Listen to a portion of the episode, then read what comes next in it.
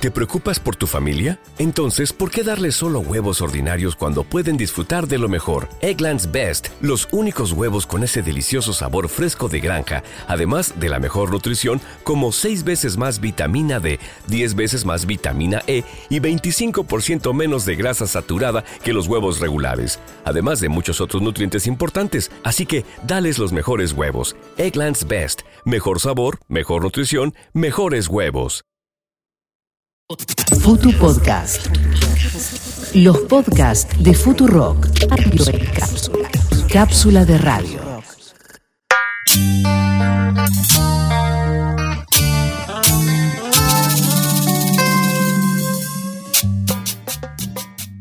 Hola, ¿cómo están? Mi nombre es Agustín Genoni y quiero darles la bienvenida a Kete Maiken. Producido por Futurock es un sueño hecho realidad para mí. Este es un podcast dedicado a hablar de cumbia. Género en el podio de la música popular, trascendiendo cualquier tipo de barrera geográfica y social. Somos parte de la generación que se ha apropiado de la cumbia. Pensemos esto, además que hoy ya no existe fiesta sin cumbia, ya se ha convertido también en parte fundamental de las listas para juntadas, para viajar. Algunas canciones que te hacen acordar a personas que querés y a otras que ya no te bancas más. Y aparte, creo que hemos superado el consumo irónico. Ya a esta altura el consumo irónico son los padres, ponele. Como punto de partida para esta temporada en que tema y quién hemos elegido a la cumbia villera. Eh, loco, ¿qué le pusiste a eso? Y vos fijate.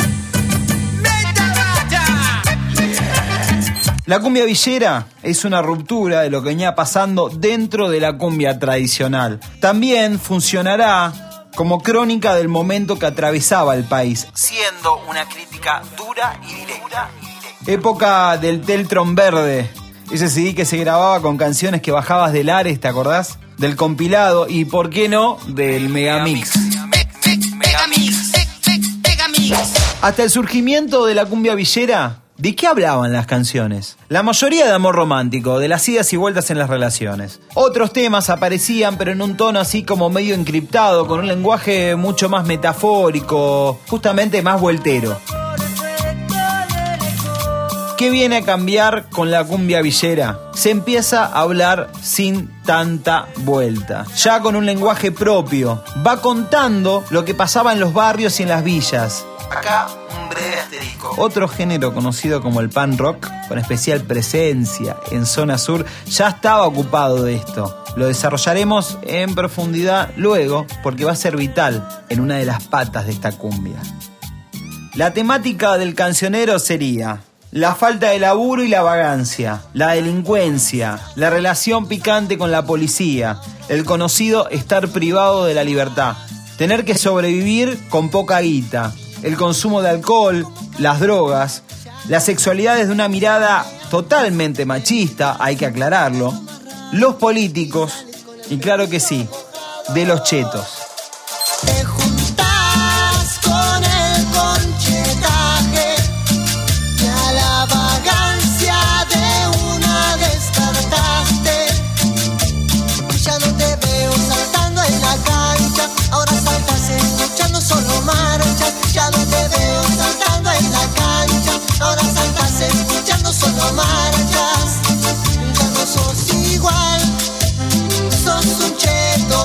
Desde lo musical, una jarra loca. Según los manuales, a ver, un poquito de influencia de cumbia peruana, algo de cumbia colombiana, muchos teclados, sintetizadores, acá asoma el K-Guitar, atención, baterías electrónicas, algunos efectos para las voces, lupeadoras, esos ruiditos que vas escuchando un poco de fondo en cada canción, el bajo bien marcado y el güiro que entre los amigos le decimos el rayador. En este primer episodio de ¿Qué tema y nos vamos a acercar a la prehistoria de la cumbia villera. En muchos casos determinar el origen se vuelve una cuestión densa porque existen varias versiones sobre quién inventó la cumbia villera o quién fue el que dio la maqueta de sonido, el que más laburó las letras y habrá alguno que hasta dirá, bueno, yo fui y lo registré primero en Sadaic.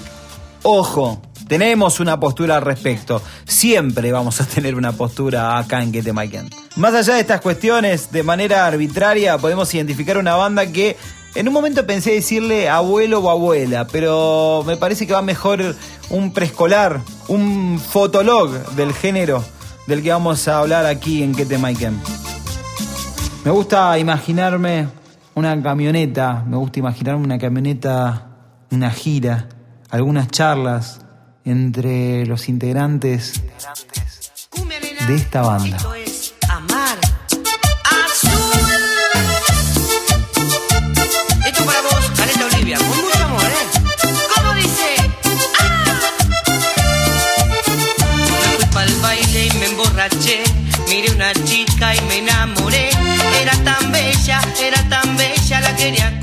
Esa mar azul, cumbia villera, no. No, definitivamente no es cumbia villera. Entonces me preguntarán, ¿por qué? Es la primera banda que nombramos en Kete Maiken. De esta banda van a surgir dos personas que sí van a ser fundamentales en el desarrollo de esta historia. Una eh, logró convertirse en el máximo exponente, en el máximo referente de la cumbia villera en este país. Esa chica Zona norte del Gran Buenos Aires. Para muchos, el punto geográfico, el epicentro del desarrollo de la cumbia desde mediados de los 90. No es en el único lugar donde han pasado cosas, pero sí donde se iniciaron muchas y bien importantes. Amal Azul era una banda que se formaba a fines de los 80, año 1989, con una voz bastante importante, tanguera del Tano Daníbale, Miguel Ángel Daníbale. Después de un bajón profesional de alguna forma, ya había grabado dos discos, pero se necesitaba una renovación y ahí me parece que Amar Azul iba a tener otra posibilidad. Entraba en escena un jugador, alguien que le daría esa base final, que le daría esa forma por la cual Amar Azul luego se termina haciendo súper popular. Estoy hablando del señor Gonzalo Ferrer. Las letras que ellos mismos iban a denominar como picarescas eran letras que, bueno, también hay que situarlas en un contexto carente de cualquier tipo de, construcción machista. Y el sonido iba a tener como el característico sonido del guiro, una base colombiana, acordeón y teclado. Hay una discusión entre los integrantes de la banda. El Tano de Aníbale se iba a negar a cantar una canción, decía que no lo representaba, que en realidad hasta le causaba cierta incomodidad. Se acerca a Gonzalo Ferrer y le dice, Tano, esto lo tenés que cantar, no se nos puede pasar esta canción, te propongo algo, ¿por qué no lo hablamos con el resto de los chicos? Lo sometemos a una votación, si sale lo cantás, si no, bueno, no queda. ¿Qué votó Amar Azul? Todos terminaron votando a favor de que el Tano cante esa canción que sería, de esta manera, el primer éxito, el primer gran éxito de Amar Azul. Te voy a dar un polvito, el polvito del amor. Te voy a dar un polvito, el polvito del amor. Es un polvito que te hará feliz, que con su magia Hay que aclarar que la cumbia ya aparecía en los medios de difusión masiva. Este domingo en Tropicalísima, Luz Mala, Malacate, La Marca, Los Boys, Comanche, Montana, Ternura, Rodrigo. Además, fútbol tropical con Chihuahua frente al equipo de Marcelo Agüero. Sí, este domingo a las 21, baila con las superestrellas de la movida tropical en vivo. Tropi, Tropi, Tropicalísima. Con la conducción de Leonardo Luca y la colaboración de Bad. En este número, el Teleteatro se suma a la fiesta de la movida tropical. Además, el primer CD de la colección Super con el tema Besos Recuerdos de los Moicanos. Un póster suplemento de Antonio Ríos. Toda la verdad sobre la misteriosa desaparición de Chelo, los fabulosos concursos, elegí al más pachero de la movida y llévate un premio sorpresa, ganate los aros de Gilda y mucho más. La movida tropical, una revista, un póster suplemento y un CD a solo 4 pesos con 90, ya está en tu kiosco.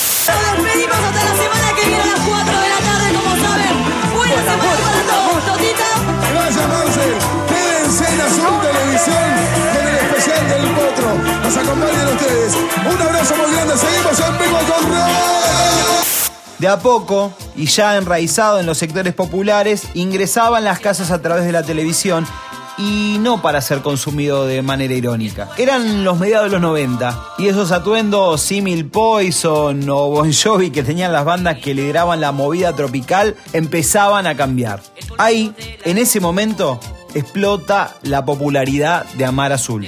Entre el 96 y el 2000, Amar Azul sacaría cuatro discos.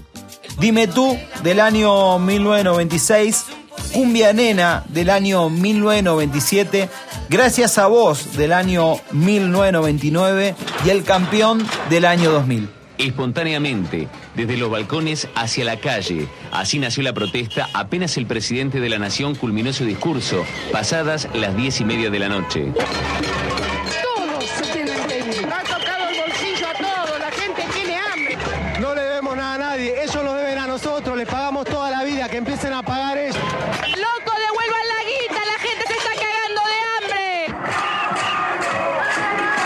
En esos años también comenzaría una crisis social y económica que dejaría al país sumergido en la pobreza, con muertes en las calles, producto del accionar de las fuerzas represivas del Estado. Una fiesta que vivió la clase política y la empresarial y que sufrió todo el pueblo argentino. Una pregunta que me surge es qué pasaba mientras acontecía todo esto en el país al interior de las bandas. ¿Habrá despertado alguna inquietud desde el aspecto creativo, desde la manera de componer? ¿Qué pasaba con esto? Gonzalo Ferrer, que ya había tocado algunas cuestiones sociales en las letras de Amar Azul, lo pueden encontrar, me parece que mejor plasmado en el álbum El Campeón. Ahí inclusive al comienzo de esa canción hay como un párrafo, una dedicatoria muy, muy sentida a los trabajadores y trabajadoras. Empieza a realizar algunos proyectos por fuera de la banda. Será en 1999 cuando Ferrer compone lo que para mí es la primera proto cumbia villera.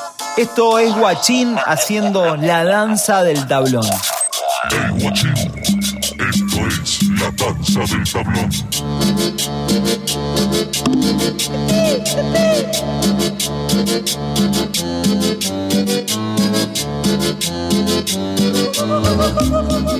Un trabajo que realizó un camino a la inversa, pero ojo, algunos también lo harían de esa forma más adelante. Fue desde las bases, desde los bailes, digamos, y, después llegó a las discográficas, que en un primer momento lo habían rechazado bastante feo. Ferrer se había encargado de llevarlo a los boliches y bailantas y convertirlo en un hit de cada noche. La maqueta del sonido de esta canción tiene todo lo que vamos a conocer luego como cumbia villera, de eso no hay duda. Y también asoma ese coqueteo típico con lo futbolístico y la cancha. Bueno, el nombre lo dice todo, pero además escuchen esos bombos.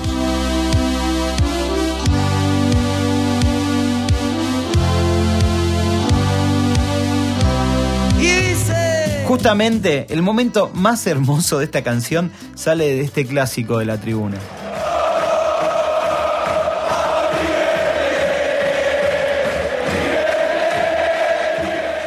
Algunos, los más viejos tal vez, lo identificarán con este hit de los años 80.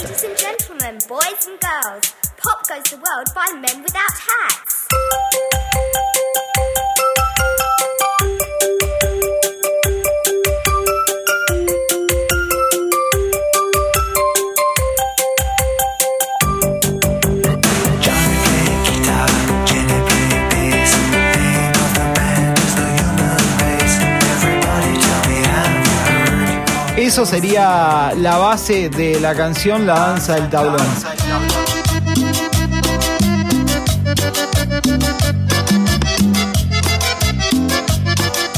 Un dato de color, de ahí en más, tanto en el video como en las presentaciones que tiene la banda en vivo, ya va a cambiar el atuendo de lo que conocíamos como el integrante de la banda de cumbia. Bienvenida a las llantas y la ropa deportiva. Adiós para siempre a los brillos y al cuero. ¿Por qué dijimos proto cumbia villera? Porque si bien Guachín y la danza del tablón marcaban una serie de cambios importantes, todavía faltaba una vuelta de rosca más.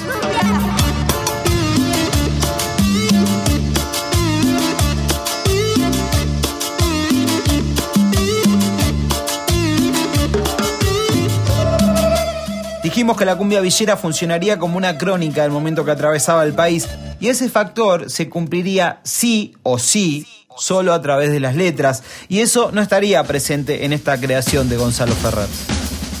Nombramos a dos integrantes de Amar Azul, pero todavía falta uno. Bien. Segundo teclado de Amar Azul. También se animaba a las letras. Durante su estadía en la banda, que fueron alrededor de dos años, tendría una participación en la autoría de canciones bastante importantes para la banda, como Quiero Confesarte, Sueño de Amor, La Banda Azul, Mi Confesión, Tomo y Deliro y Quiero Darte. ¿De quién estamos hablando? Sí, de Pablo Sebastián Lescano. Él cambiaría la historia de la música popular en nuestro país, va a crear un género nuevo y sigue siendo, hasta el día de hoy, el referente máximo de la cumbia villera. Sobre Pablo Lescano y toda su factoría vamos a estar hablando en el próximo episodio de Que te Maiken.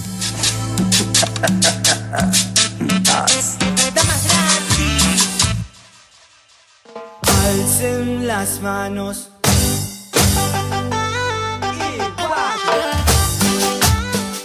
También abrimos una especie de ventana de consultas que la vamos a estar canalizando a través de mis redes sociales, Agustín Geno, tanto en Instagram como en Twitter. Y entre toda la gente que vaya participando, vamos a estar haciendo algunos regalos, así que, bueno, estén eh, atentos, porque muchos se deben estar preguntando, por ejemplo, ¿y la nueva luna dónde entra?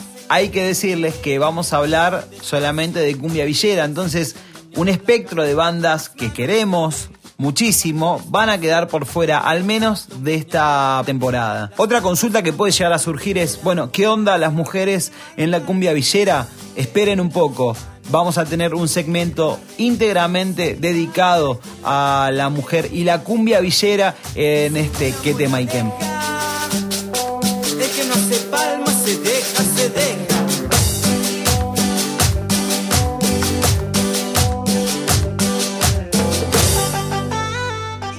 Hasta aquí hemos llegado amigos y amigas, gracias a Futurock, gracias a Mati Mesulán, Seba Vázquez, Férico Vázquez y Julia Mengolini, a toda la comunidad que nos apoya y nos banca desde siempre, a Marto, Antonio, a Fede Vareiro, mi pana, y bueno, espero que sigan prendidos a Que te Maiken. Abrazo enorme y nos estamos escuchando. Bajen despacio, muy la cadera, las manos también. Bajen despacio, muy despacito, meneando la cadera, las manos también.